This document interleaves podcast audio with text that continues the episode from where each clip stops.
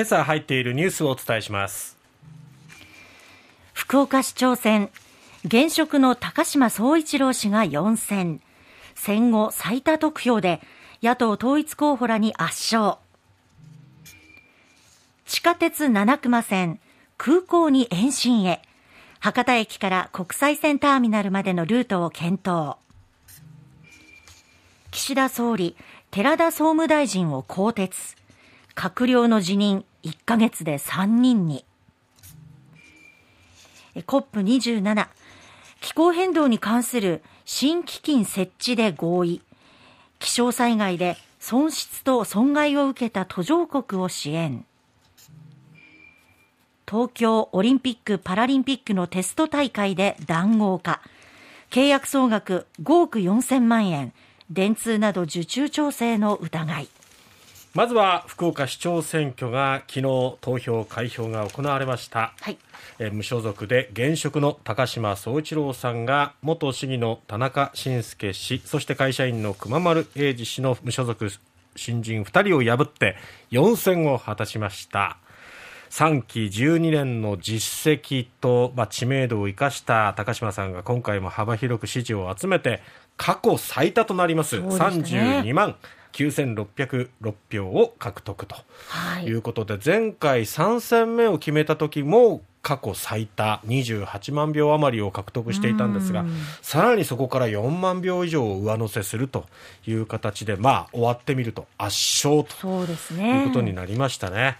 えー、1972年の福岡市が政令指定都市になって以降この4選を果たしたというのは亡くなった新藤一馬さん以来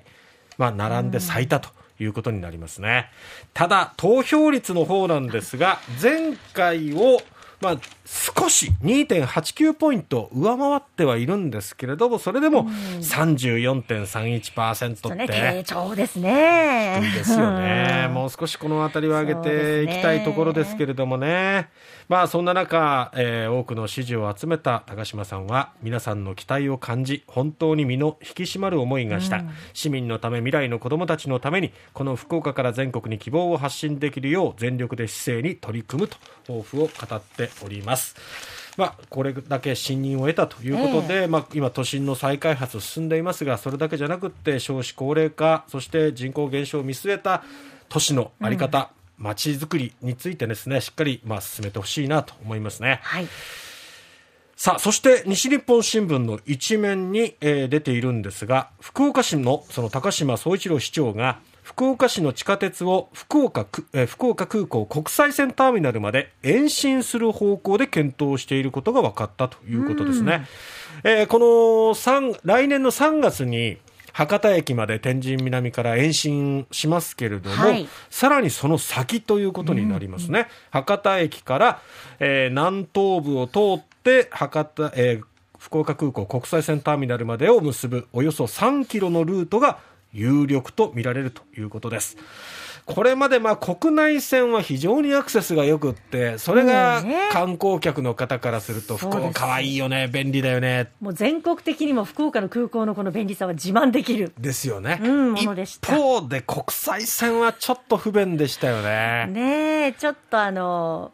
バスに乗り換えて。国内線からね、こう、バスに乗り換えて、はい、まあ国際線まで行ける。あるいはまあ博多駅や天神からだともうタクシーを利用してとか、ね、バスを利用してって行くしかないっていうところで、はい、早くても10分、えー、あるいは30分ぐらいバスだとかかってしまっていたのが、うん、もし天神七熊あの、福岡市地下鉄七熊線が延伸されると、博多駅から4分、天神から8分と。大幅に短縮される見通しということですが、まあ、いいですよね。まだ検討段階ではありますけども、今後はその整備手法とか費用対効果がどうなんだっていうところを見極めた上で結論を出すということですね。はい、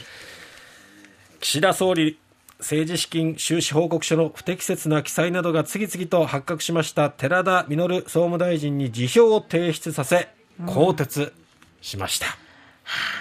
うんまた閣僚1人が辞任ということになりまして、これでもう3人目、しかもこの1か月の間にということで、ドミノが起こってますね。えー、後任には松本剛明元外務大臣を充てる方針ということです。岸田内閣ではもう本当にこの1か月で3人閣僚が辞任しているということで政権運営にとっては大きな打撃となりましたがこの更迭も遅いと。いう声が出てましたけれども、いや、なんとか説明できるという、まあ、寺田さんの意思もあって、そのあたりのこうちょっと楽観的な見方っていうのが、この判断を遅らせたのかなというところがありますね。そうですね。まあ、総務大臣っていうポストは政治資金を管理するポストでもありますので、はい、その人が政治資金規正法に違反する行為を行うっていうのは、ちょっとやっぱりあってはならないことと。いうことでね、うん、まあこれは仕方のないことですね。ですよね。はい。さて、エジプト、カイロで行われておりました COP27 ですけれども、こちらは、えー、途上国が気候変動による異常気象で、えー、被る損失と損害への対応に特化した新たな基金の創設で合意し、閉幕いたしました。えー、この損失と被害というところで基金を設置することでまあ合意をしたんですけれども、えー、この辺りは先進国らがそのお金を出すということになかなかこう消極的だったんですけれども、その、えー、基金を設置することに合意に踏みつけ、えー、たどり着いたっていうことは、はい。すごく大きな一歩だと思いますがこちらにまあ力を注いだばかりに温暖化対策の方にはなかなかですね温暖化ガスの排出削減というところでは、めぼしい進展はありませんでした、気温上昇の加速に歯止めをかける踏み込んだ対策っていうのは課題として次の COP28 に持ち越すということになりましたね。ただまあこの干ばつ、洪水など気候変動による損失と被害への対応というところでいうと、まあ、先進国がこれまで CO2 をどんどん排出してきて発展を遂げてきた、その、まあ、犠牲になっている部分もあったんでですね、うん、えー、こういった部分で、まあ、基金を設置することで、今後は、えー、この途上国などへ、はい、えー、資金を当てていくということになります。さあ、そして、えー、もう一つ、よいしょ。東京オリンピック・パラリンピックの方ですけれどもね、また不正、談合があったか、これテスト大会でということでね、やっぱりなんか闇ですね。